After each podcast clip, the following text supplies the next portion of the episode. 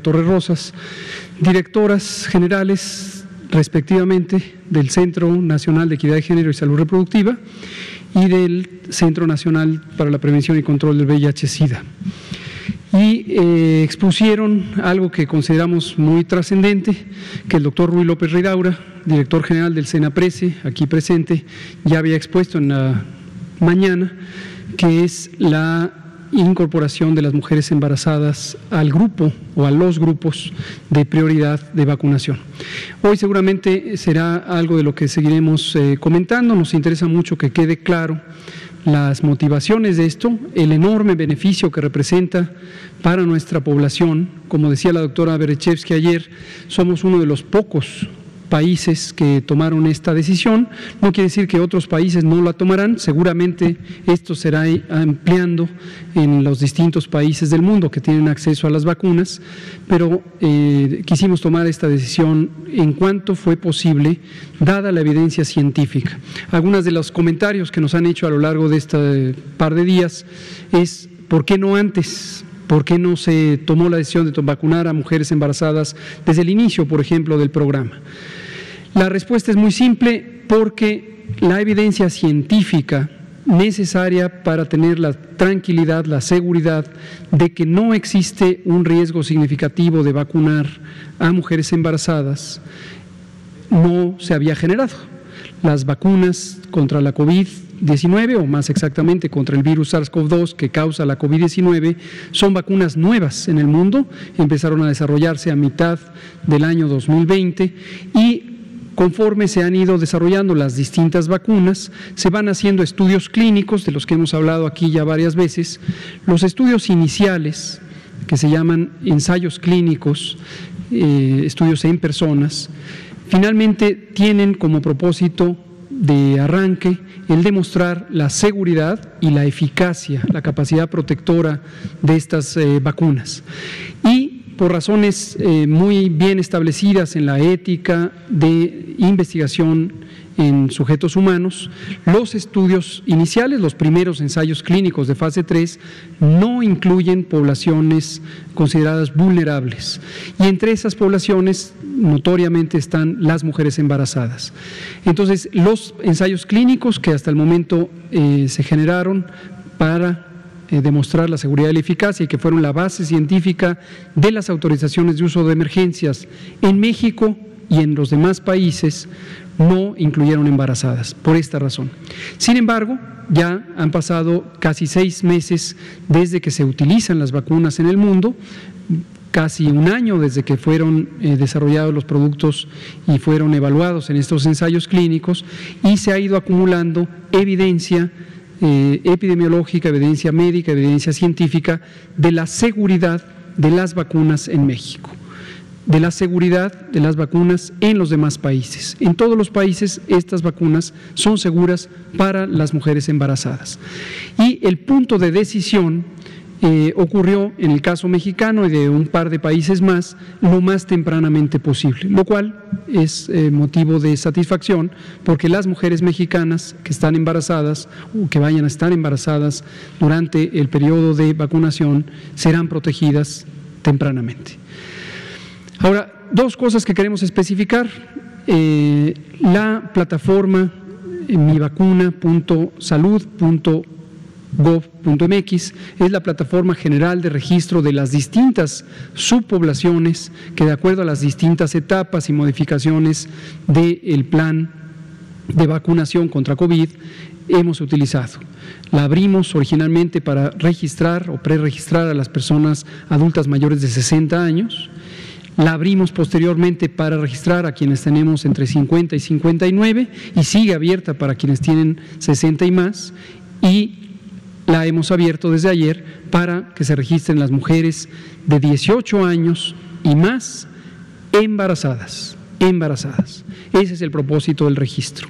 Y hoy, a lo largo del día, hubo alguna eh, suerte de confusión a partir de algunos eh, mensajes que circulaban en las redes sociales. Ya por varios medios declaramos que esos mensajes son falsos al afirmar que se ha abierto el registro para toda mujer mayor de 18 años. No es para toda mujer mayor de 18, es exclusivamente para mujeres embarazadas de 18 y más años. Esa es la idea básica y queremos que nos ayuden a difundir esta información para que todas las mujeres embarazadas y solamente las embarazadas en este momento se registren y puedan ser vacunadas.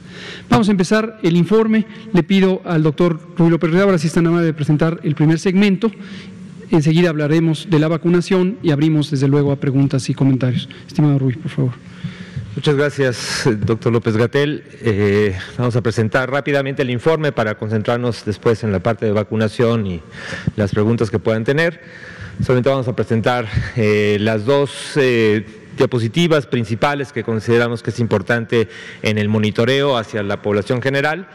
Solamente recordarles también, tanto a ustedes en los medios de comunicación como a las personas en casa, eh, que pueden consultar el informe completo y todos los datos en la página. Tenemos un acceso pleno de un informe muy cuantioso, con mucha información y que realmente los invitamos a que, a que lo vean con cuidado. Solamente con fines de resumen, eh, creemos que es muy importante el mostrar esta gráfica que principalmente muestra la, la tendencia que ha tenido con las dos olas que se han presentado durante la epidemia el segundo repunte claramente mucho más intenso, pero lo importante es esta caída que hemos tenido prácticamente desde mediados de enero hasta la fecha, una caída constante, hubo tal vez algunas semanas donde terminamos en alguna meseta.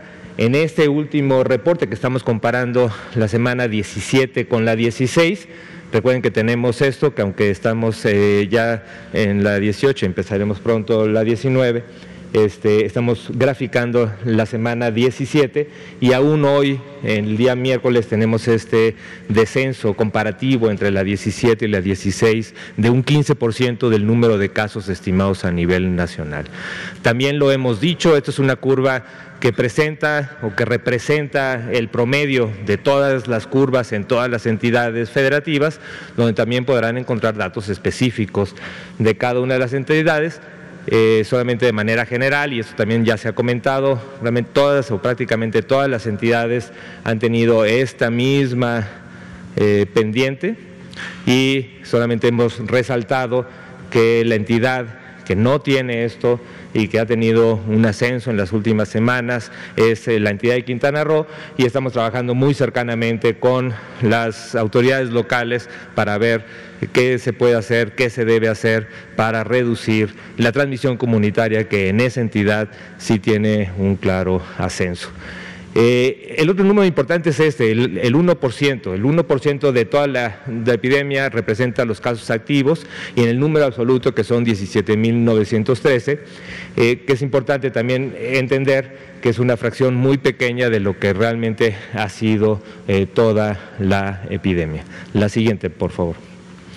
Y también el componente de la misma curva, pero ahora en, la siguiente fase. Recuerden que ya lo hemos hablado en, los diferentes que tenemos unas curvas que tienen cierta eh, secuencia, secuencia que tiene una explicación biológica, iniciando con curvas epidémicas que tienen eh, los casos estimados, que unas semanas después se traducen también en ascensos o modificaciones de los hospitalizados y que después también se ven en las curvas del mayor impacto que es la mortalidad.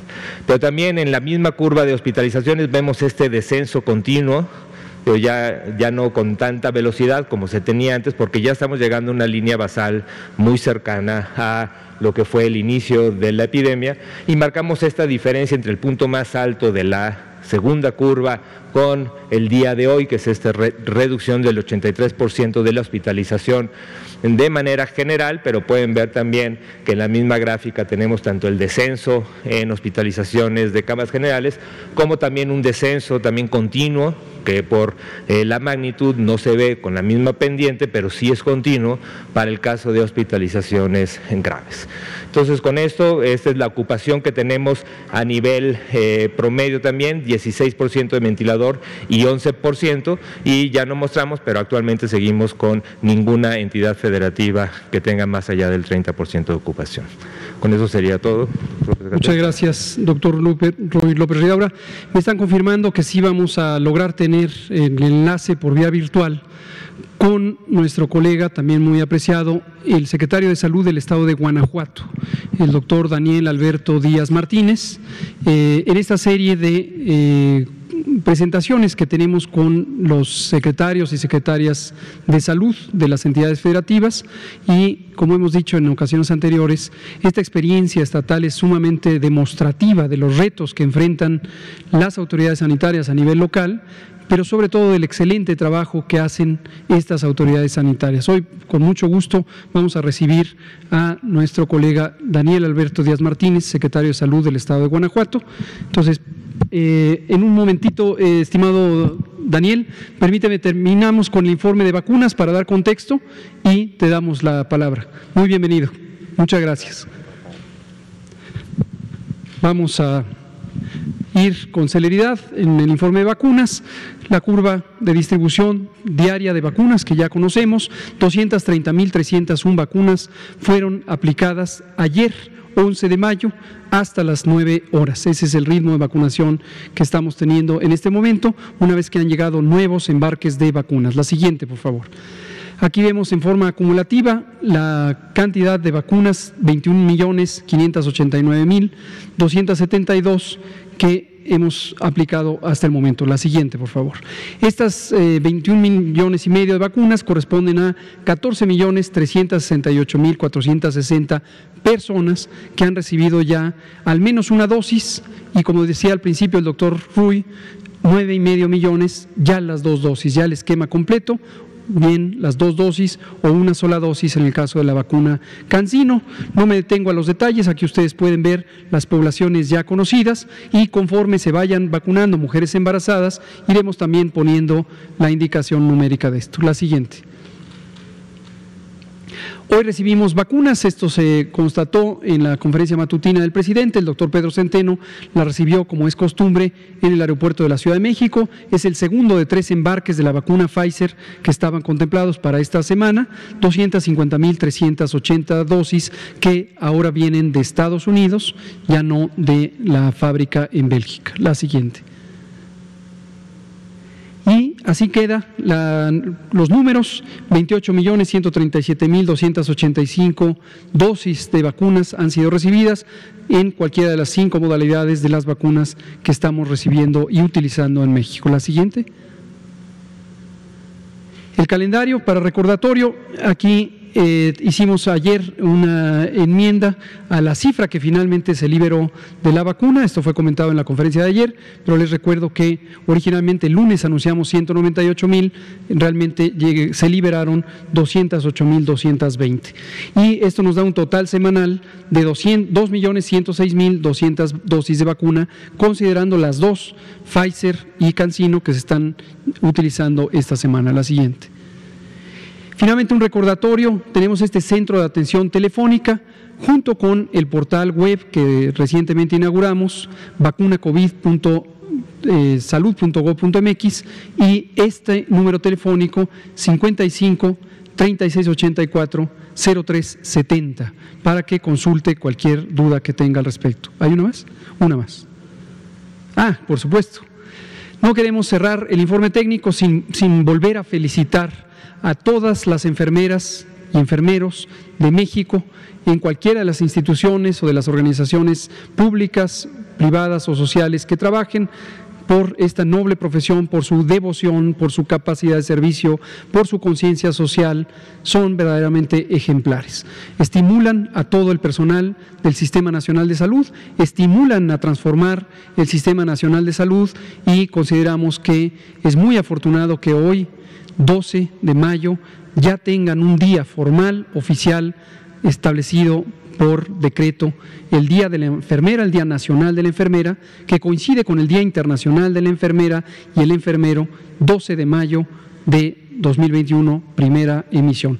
Y felicitamos a nuestras compañeras Sandra Olimpia Gutiérrez Enríquez, Guillermina Mendieta Morales y María Hortensia Castañeda Hidalgo por las condecoraciones o premiación que se dio al mérito en enfermería a cargo del Consejo de Salubridad General.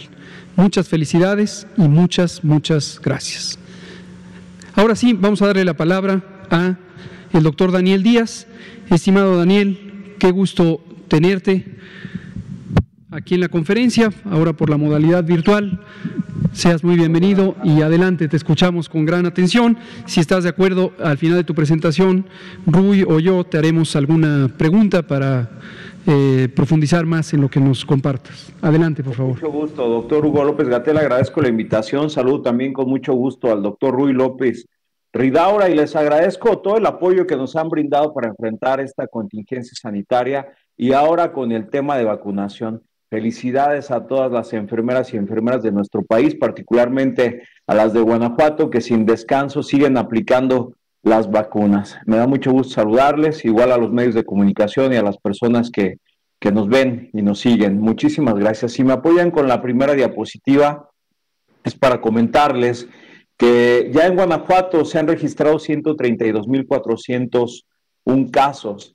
Esto nos ubica en este momento eh, en cuanto a casos activos en el lugar número 16 a nivel nacional y en el tercero en cuanto a casos acumulados. Somos un estado de más de 2 millones de habitantes con una gran movilidad en su corredor industrial. Lamentablemente perdieron la vida en nuestro estado hasta el momento 10.961 personas y todavía pues tenemos casos activos 385 y en investigación un poco más de 880. Eh, ha disminuido mucho el número de casos en las últimas semanas, quizá estamos en el punto más bajo desde hace varias semanas epidemiológicas.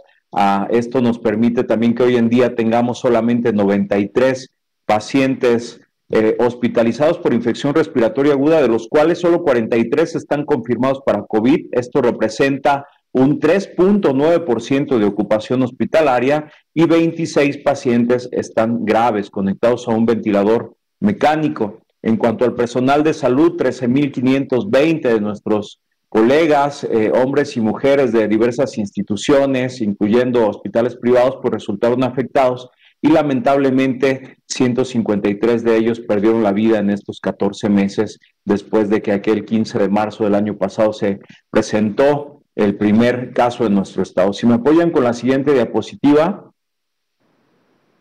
es para comentarles que en 16 municipios tenemos al 80% del total de los casos que se han registrado en nuestro estado. Eh, hemos realizado más de 330 mil pruebas, no hemos dejado de hacer pruebas, tanto PCR como la de antígenos y, pruebas serológicas también, y particularmente el corredor industrial, como ustedes pueden ver, los municipios de León, de Irapuato, de Celaya, de Salamanca, Silao, Guanajuato, Capital, fueron los más, los más afectados. Hoy con menos casos, pero más de una tercera parte del total de los casos que tuvimos en el estado de Guanajuato o que se han presentado hasta el momento eh, ocurrieron en la ciudad de León. También las defunciones, es el municipio más grande de nuestro estado, el tercer municipio más grande de este país, y bueno, ahí tuvimos este, una gran cantidad de personas, dado que habitan más o cerca de dos millones de habitantes en León, Guanajuato. Entonces, prácticamente los 46 municipios de nuestro estado presentaron casos, eh, la mayoría, repito, en el corredor industrial, el 80% en 16 municipios, y seguimos haciendo vigilancia epidemiológica, búsqueda intencionada de casos prácticamente en todo el estado y dando a conocer esta información todos los días. Todos los días, al igual que ustedes, eh, aquí actualizamos la información, que la información pues sea una herramienta valiosa para que todos los ciudadanos protejan su salud. Si me pasan la siguiente diapositiva, es para comentarles el comportamiento muy similar que tenemos en Guanajuato al que acaba de presentar el doctor Rui López, ¿verdad? Eh, quizá estamos en el punto más bajo en cuanto a casos en este momento en nuestro estado.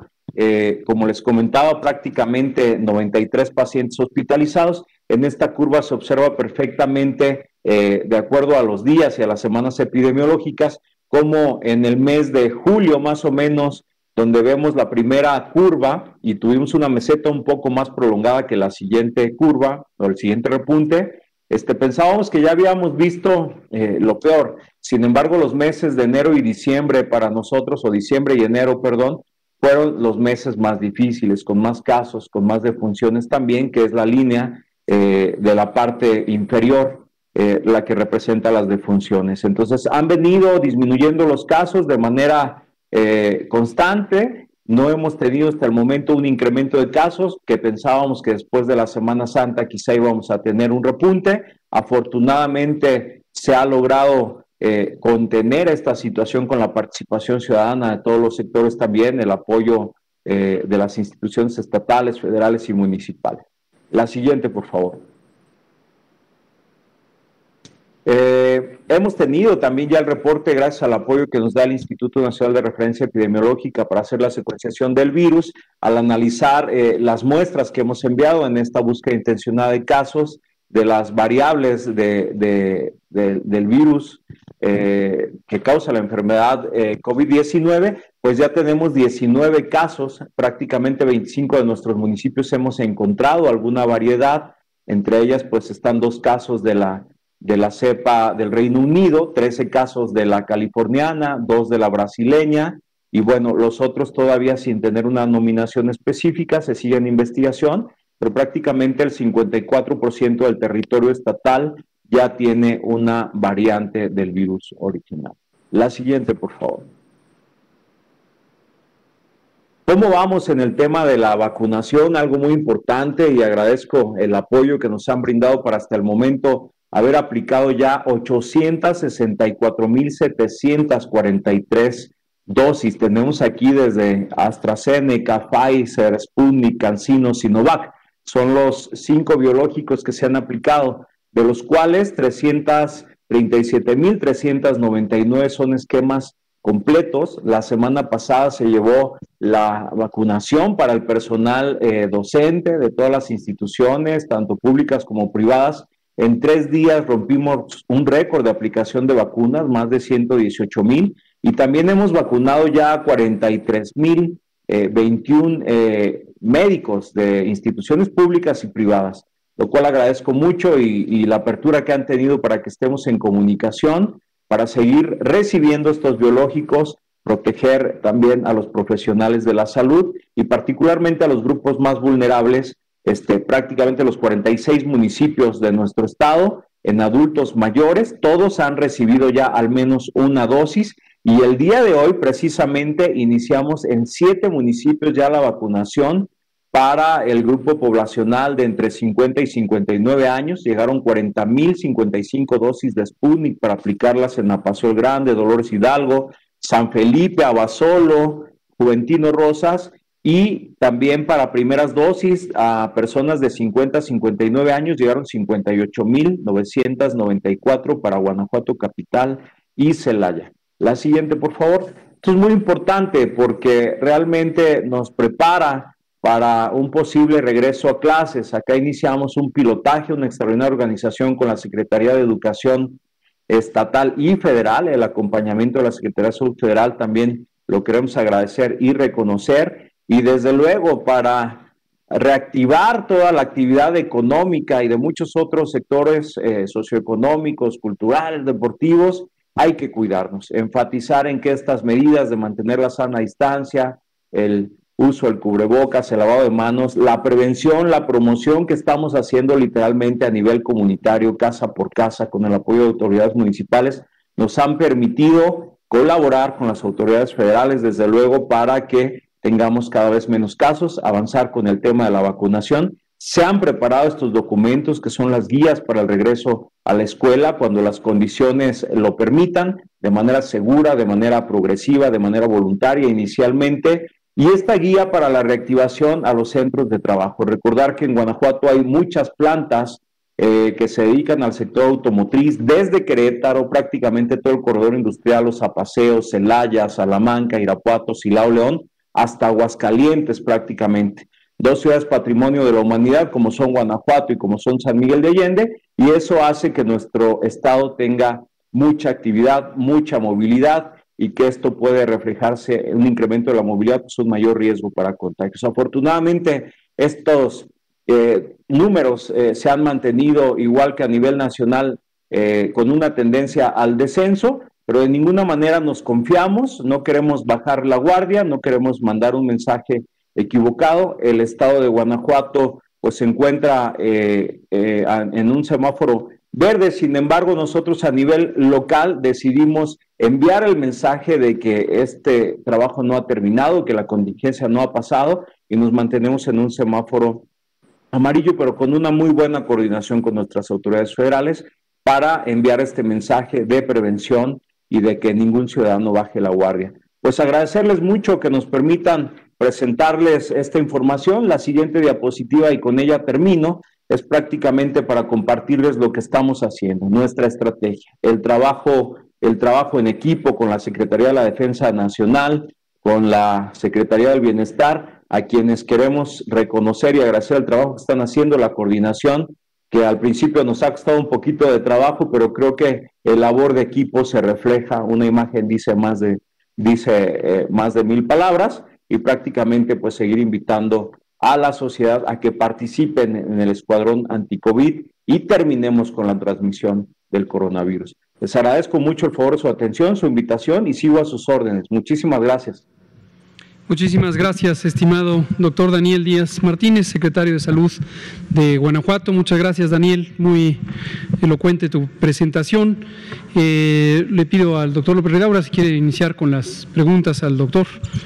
Adelante, por favor. Muchas gracias, muchas gracias Daniel por la presentación. Creo que abarcaste en pocos minutos todo el espectro de actividades y, que han realizado y que han eh, implementado en el Estado y creo que eh, de una manera muy exitosa y felicidades por eso. Eh, una pregunta que a veces nos interesa también en estas experiencias locales es el, ya experiencias prácticas, experiencias de campo. Pero hay una que me interesa especialmente en Guanajuato y un poco con el corredor industrial, es cómo, digo, cómo alguna experiencia en el trato con, con este corredor, con las empresas, poco lo que nos ha costado a veces trabajo es saber, eh, se cerraron, cómo, qué tanto hubo que hacer sanciones, no sanciones, ah, hubo brotes, eh, cómo participó la Secretaría de Salud del Estado en el control, en el control del cierre de esta actividad económica y qué tan complejo fue y ahora en esta reapertura, qué están haciendo para vigilar la posibilidad de, brotes en las mismas plantas, eh, que podamos tener una acción temprana de control. Gracias. Sí, al contrario, hay muchas empresas automotrices y con ellas muchas otras que son proveedoras para ellas. Y bueno, trabajamos a través de la Dirección General de Protección contra Riesgos Sanitarios con las autoridades municipales e incluso con el Instituto Mexicano del Seguro Social para hacer estas visitas de verificación. Revisar inicialmente sus protocolos, hubo, hubo modificaciones a la infraestructura local de las plantas, hubo capacitación para los trabajadores en fin, se realizaron más de 527 capacitaciones, tanto físicas en las plantas como virtuales, más de 56 mil asistentes, más de 45 mil maestros también capacitados este, a través de la, el área de prevención y de promoción a la salud y la Dirección General de Protección contra Riesgos Sanitarios, además de estar haciendo un monitoreo, la vigilancia epidemiológica, tomar muestras, eh, la atención médica con la mayor oportunidad posible eh, ustedes recordarán que la empresa, la industria automotriz, pues ella se, fue de las primeras que se reactivaron desde el mes de junio, prácticamente julio del año pasado. Ellas aperturaron y afortunadamente con muy buenos resultados. Ellos mismos se convertían en promotores de todas estas estrategias, llevaban esas buenas prácticas hacia los hogares y además también tuvimos una estrategia comunitaria, trabajando muy de la mano con las presidencias municipales con otras dependencias también estatales y nacionales, porque les decíamos, por ejemplo, a los ciudadanos en las colonias, en las comunidades, lávense las manos. Entonces había que ver que hubiese el suficiente abasto de agua, eh, de verdad, hacer una gran labor de equipo con voluntarios, con otras instituciones. Y desde luego reitero y reconozco y agradezco el acompañamiento de la federación cada vez que solicitábamos algo y que tenía la oportunidad de comunicarme con ustedes, ustedes siempre nos han recibido la llamada, nos han apoyado y creo que eso se refleja en que hoy haya un mucho mejor control y que de la tasa de letalidad incluso del estado de Guanajuato sea una de las menores a nivel nacional. Muchas gracias, eh, Daniel. Yo te quiero formular eh, otra pregunta eh, que creo que también puede ser ilustrativa para que lo conozca el público en general y también otras entidades federativas. A lo largo de la epidemia, uno de los retos que hemos enfrentado como país ha sido el asegurar la capacidad de atención para las personas enfermas de COVID sin descuidar el funcionamiento del resto del sistema de salud.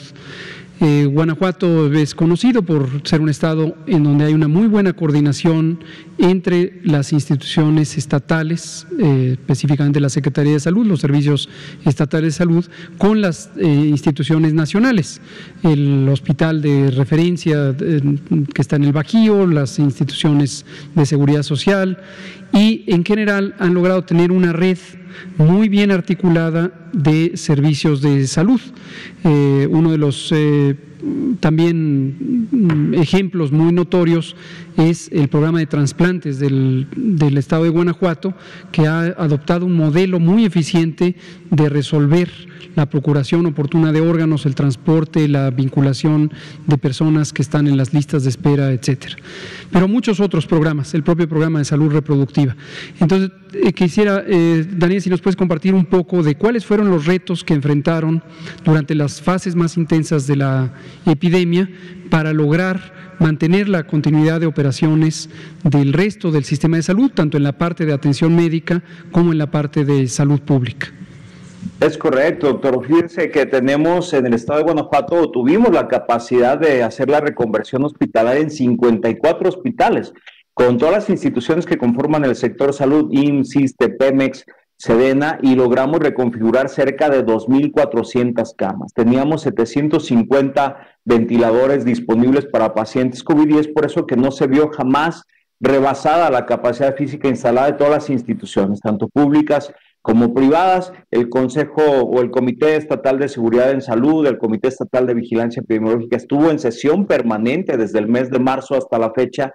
Nos hemos reunido semana con semana. Desde luego que el Hospital de Alta Especialidad del Bajío, los hospitales del Instituto Mexicano del Seguro Social y del ISTE, con sus diferentes capacidades, hacía que trabajáramos en redes de atención haciendo llegar al paciente desde el municipio donde estuviese al hospital donde tuviéramos los especialistas, el equipo y la infraestructura necesaria para poderle atender. El sistema de urgencias del estado de Guanajuato realizó también una extraordinaria labor en el traslado vía terrestre o vía aérea de algunos pacientes, sin descuidar en ningún momento las otras necesidades de atención que tenía la ciudadanía urgencias médicas, atenciones de parto, pacientes con cáncer. Y ahí usted comenta muy bien, los primeros meses, pues se detuvo el programa de procuración de órganos y tejidos y trasplantes, después de que el año antepasado habíamos llegado a hacer 401 trasplantes, la tasa más alta por eh, millón de habitantes. Eh, en el estado, eh, Guanajuato en ese sentido es uno de los estados que más órganos procura y también trasplanta.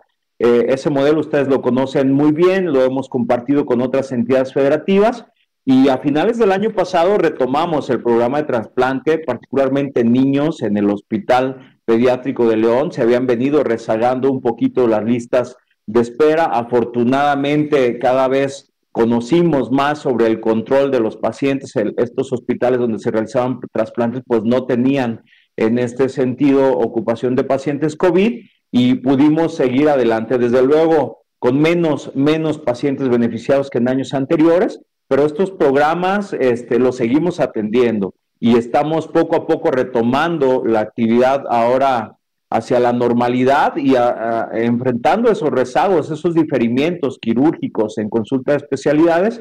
Ya tenemos eh, ahora los pacientes se dirigen al hospital COVID de León, el antiguo hospital de León que rehabilitamos en ese sentido, un hospital móvil, para que el Hospital General de León, eh, con esas 521 camas, el Hospital de Alta Especialidad, puedan seguir atendiendo a aquellos pacientes que durante la pandemia pues se quedaron un poquito rezagados en cuanto a sus consultas y sus cirugías.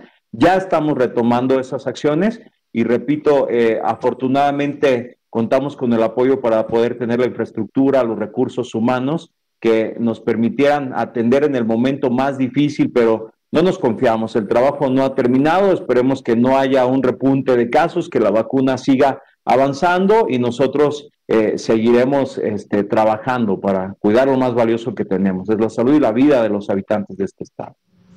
Muchas gracias, gracias eh, Daniel. También creo que es muy importante que se conozca eso. Eh, un reto no solo administrativo, sino incluso un reto de organización y de capacidad de convocatoria. Felicitamos el magnífico trabajo. El doctor eh, Daniel Díaz, un excelente secretario de salud. Le mandamos también un saludo, por supuesto, al gobernador Diego Sinué, eh, que también eh, ha hecho un espléndido trabajo en el manejo de la epidemia. Recordar que la epidemia no solamente es la acción de salud, es la acción integral de la sociedad en un momento dado. Eh, pues vamos a abrir a preguntas y comentarios. Seguimos con nuestro invitado, el doctor Díaz. Por favor, sientan la libertad de preguntar también directamente a él. Vamos a empezar con Otilia Carvajal, del diario La Razón. Nos seguimos con Miguel Ricó, aquí con ustedes por este lado. Sí, buenas noches, Otilia Carvajal del periódico La Razón.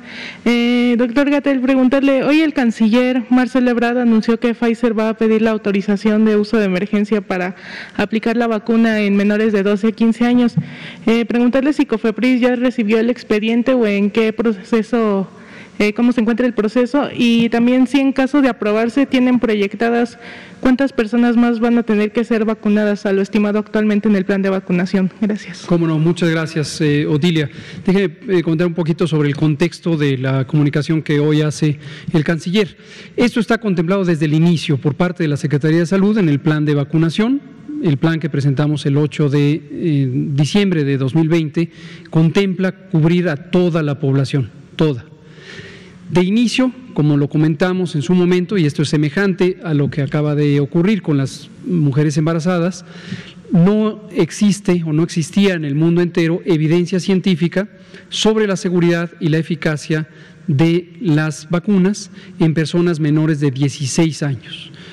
En la mayoría de las vacunas, incluso menores de 18 años. Solo Pfizer precisamente tenía evidencia porque en su ensayo clínico consideró a personas de 16 en adelante y el resto de las compañías de 18 en adelante. Pero sabíamos, lo dijimos aquí varias veces, lo volvimos a, lo volvemos a retomar, que en un momento dado la evidencia científica va aumentando conforme los ensayos clínicos se van ampliando para incluir otras poblaciones que no son estudiadas al inicio.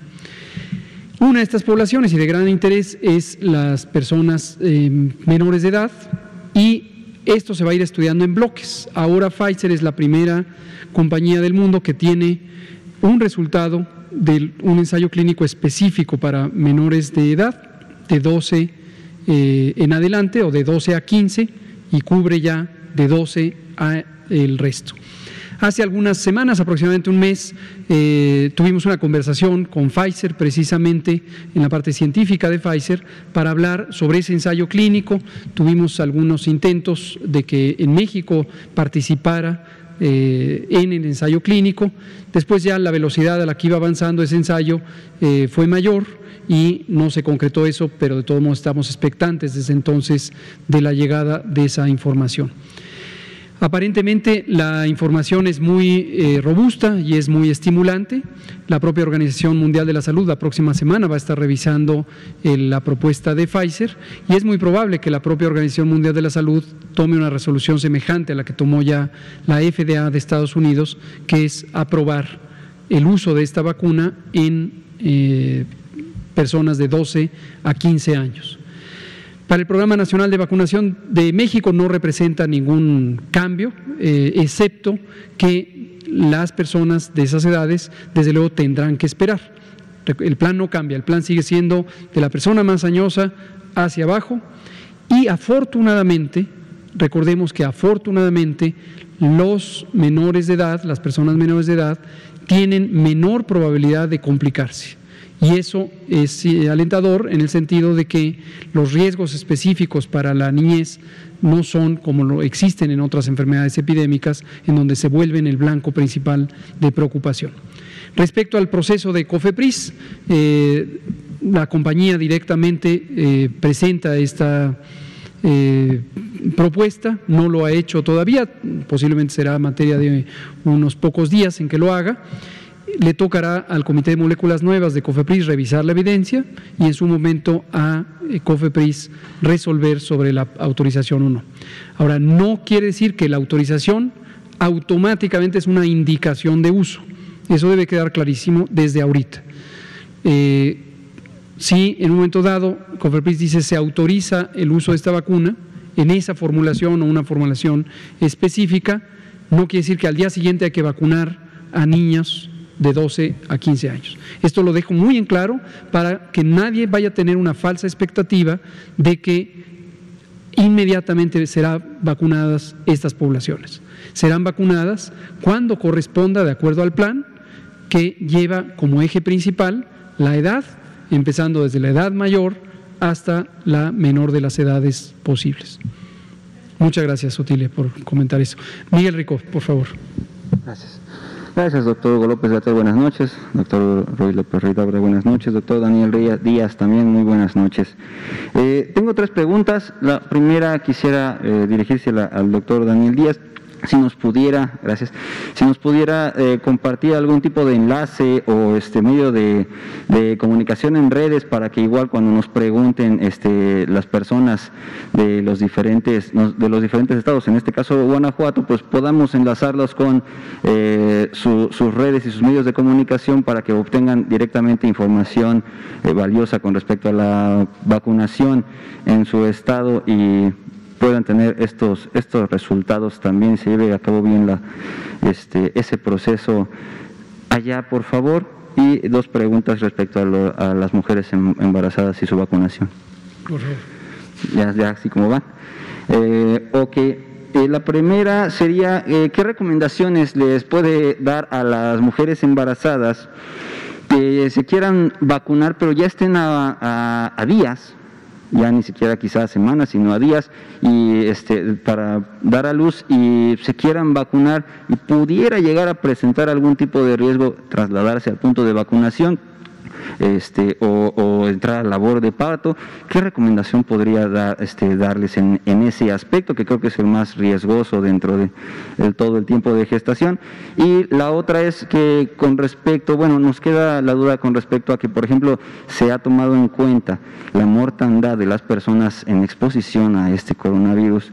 Eh, háblese, por ejemplo, personal de, salud en primera línea, en segunda y después... Eh, el mayor número de fallecimientos, hablando de personas adultas mayores, nos queda la duda si, por ejemplo, las mujeres embarazadas presentaban también eh, esta situación en mortandad o porque su, su, prioridad, qué bueno que, se les tome en cuenta, pero, pero pues esa duda nos, nos queda si eh, presentaban mayor número de mortandad en este, en este de, riesgo en este tipo de aspectos. Gracias, doctor. Muchas gracias, eh, Miguel.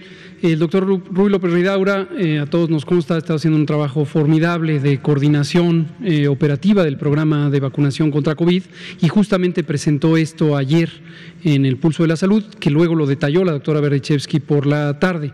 Y sí, la motivación es esa, es la evidencia que existe sobre el riesgo mayor en mujeres embarazadas. Vamos a darle la palabra al doctor López Ridaura para que nos dé estos detalles. Sí, muchas gracias. Y sí, solamente para ampliar, como lo comenté tanto yo en la mañana, pero realmente la doctora Carla Berdichevsky ayer en la tarde dio una exposición amplia sobre, sobre cómo, o sea, qué evidencia teníamos tanto a nivel internacional, pero también muy sólida la evidencia que tenemos gracias al sistema de vigilancia que hemos podido detectar el aumento en la razón de mortalidad materna, que son el número de eh, muertes maternas en el periodo de embarazo y puerperio con respecto al número de nacimientos y claramente hubo un ascenso, hubo un ascenso, veníamos ya de varias décadas de estar en un descenso continuo de este indicador que se ha utilizado como un indicador de metas de desarrollo, metas de, transformación y también lo tenemos claro en esta administración la necesidad de llegar a una meta específica de una reducción importante de la mortalidad materna. Lo que pasó durante la pandemia es que regresamos a números que teníamos de hace 10 años o más de 15 años. ¿Por qué? Porque hubo un aumento del número de muertes en embarazo eh, asociados claramente y directamente eh, con, con COVID y por eso la necesidad de tener una protección específica para este grupo. ¿no? Claramente esa fue la, la razón fundamental de que el grupo técnico experto hizo el análisis, nos recomendó, se analizó dentro de la Secretaría de Salud y se definió la operación y se, y se incluyó como grupo prioritario. Con respecto a la pregunta esta sobre el último detalle, que es, digo, es un problema operativo, eh, estamos esperando que eh, digo, el riesgo mayor se da en el segundo y tercer trimestre. ¿no? Por eso la necesidad de eh, tratar de lo más temprano posible, pero sí con esta precaución de a partir de la semana 9 de embarazo. Y sí puede haber detalles en la última parte del embarazo de dificultad. Esto se puede ir ya viendo en la parte operativa. En adultos mayores hubo una estrategia clara de entender dónde podía haber personas que requirieran una vacuna a domicilio que se desplazara. Lo podremos ir valorando, veremos en la operación que tanto se identifican este grupo que creemos que va a ser muy menor, no, no va a ser para nada significativo, pero puede haber personas en ese sentido. Y lo importante es que en la operación, en la convocatoria, por eso también lo importante del preregistro que nos ayuda tanto a la planeación como a la convocatoria, pues es posible que ya en los sitios de vacunación nos demos cuenta de estos casos especiales y se resolverá de manera local para que toda persona pueda recibir la vacuna. Muchas gracias, gracias Miguel. Eh, aquí quiero aprovechar, estimado Daniel, para decirte que nos escribe el doctor Alcocer, el secretario de Salud, para felicitarte también por el excelente trabajo que has hecho por la salud de Guanajuato.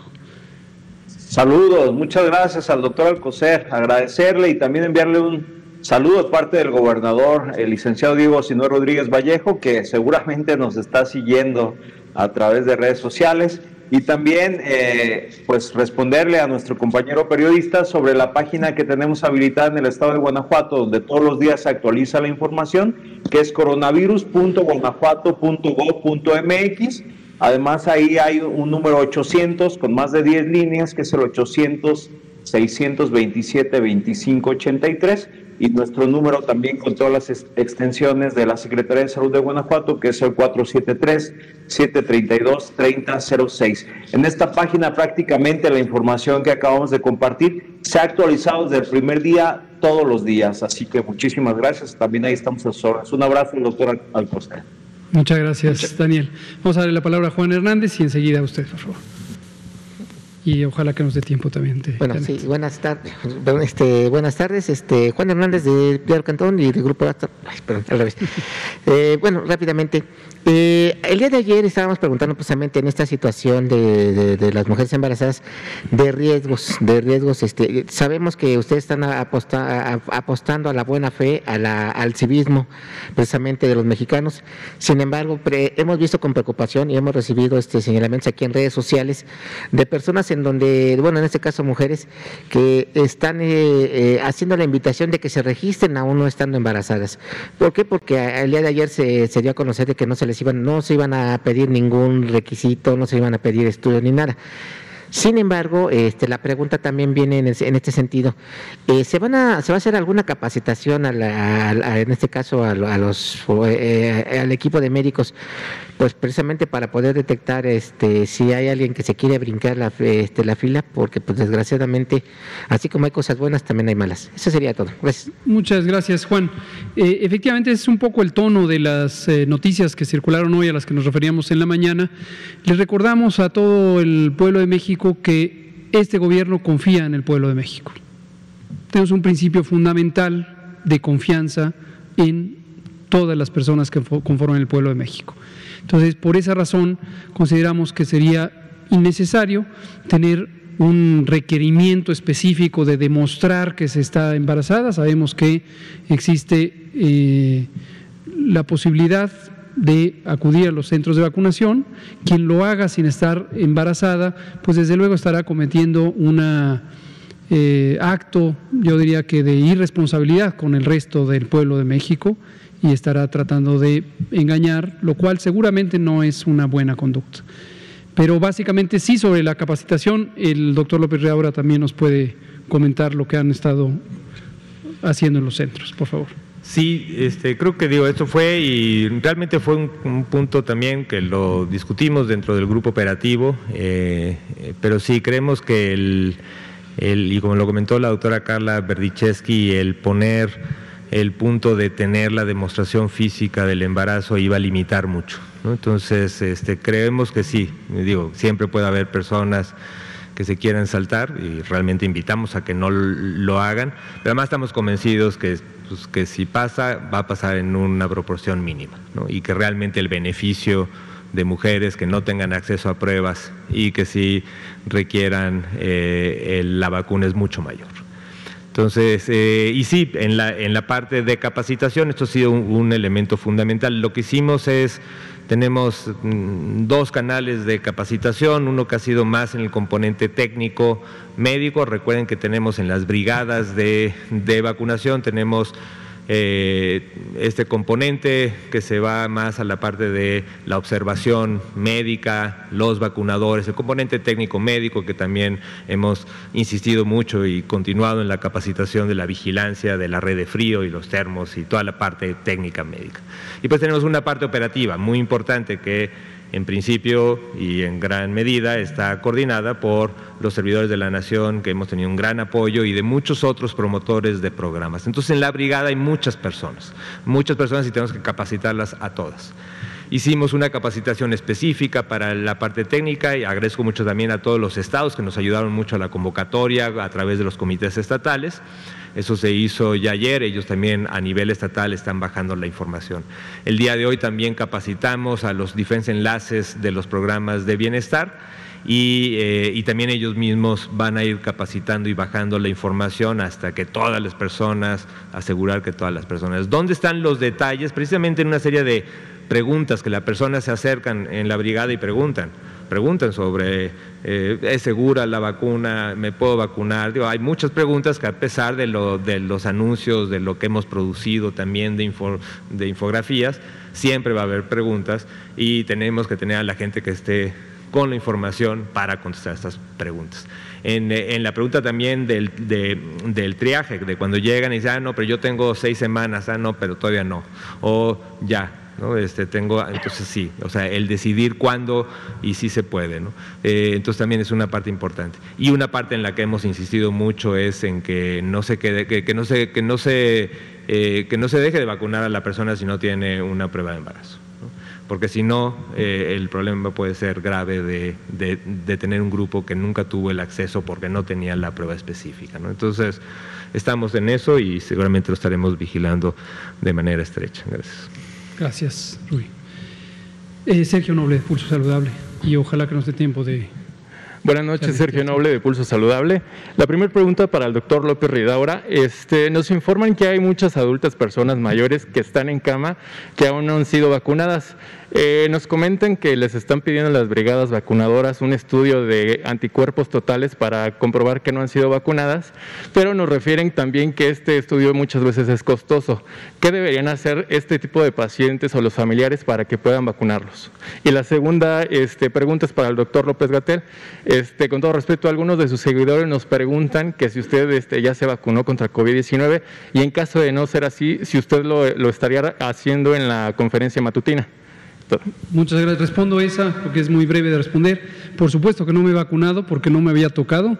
Como he dicho, tengo 52 años. Mañana a las 9 de la mañana me toca vacunarme y lo haré con mucho gusto. Ya me llegó el turno. gracias. Eh, con respecto, a ver, uno, no, no se piden estudios, eh, no hay ningún estudio que se pida como condición. Es muy importante, es parte también de la confianza y también de la comunicación. Digo, si ya recibió la vacuna una persona, no hay ninguna necesidad de recibir otra vacuna o recibir otra dosis. Eso no aumenta, no aumenta para nada la eficacia, la efectividad, la protección. Entonces es muy importante, no hay ninguna necesidad que una persona ya vacunada quiera vacunarse otra vez, quiera recibir otra dosis, quiera recibir otra vacuna. Digo, no hay ninguna necesidad y tampoco hay mucha evidencia, porque no la hay, porque nadie la ha estudiado, de decir pues, que, que si puede pasar algo. Entonces, por eso digo, no es recomendable, no está indicado, Entonces invitamos a que la gente no busque esta posibilidad. Y confiamos, realmente confiamos en que las personas no van a buscar una segunda dosis, una segunda vacuna. Entonces por eso, para nada, no hay ninguna indicación para pedir este tipo de estudios para comprobar si ya se vacunó o no. Y lo que sí, en los adultos mayores se tuvo esta actividad de buscar a las personas que estaban postradas en cama para ir y ha habido muchísima vacunación en, domicilio eh, y ha habido estrategias para eso.